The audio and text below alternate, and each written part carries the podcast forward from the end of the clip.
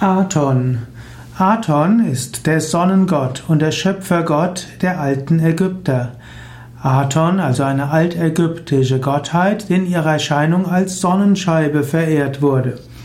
Aton wurde unter der Herrschaft des Pharaos Echnaton zum obersten göttlichen Wesen erhoben.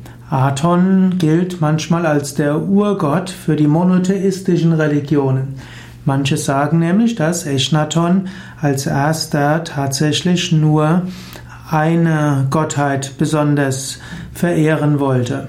So ganz stimmt es allerdings nicht. Im Verlauf der Regierungszeiten von Echnaton wurden auch weiter Göttin, Götter wie Maat und Wadjet und Neshbet verehrt. Vermutlich wurde Aton nur von Echnaton als äh, Hauptgottheit etabliert und die anderen wurden auch weiter verehrt.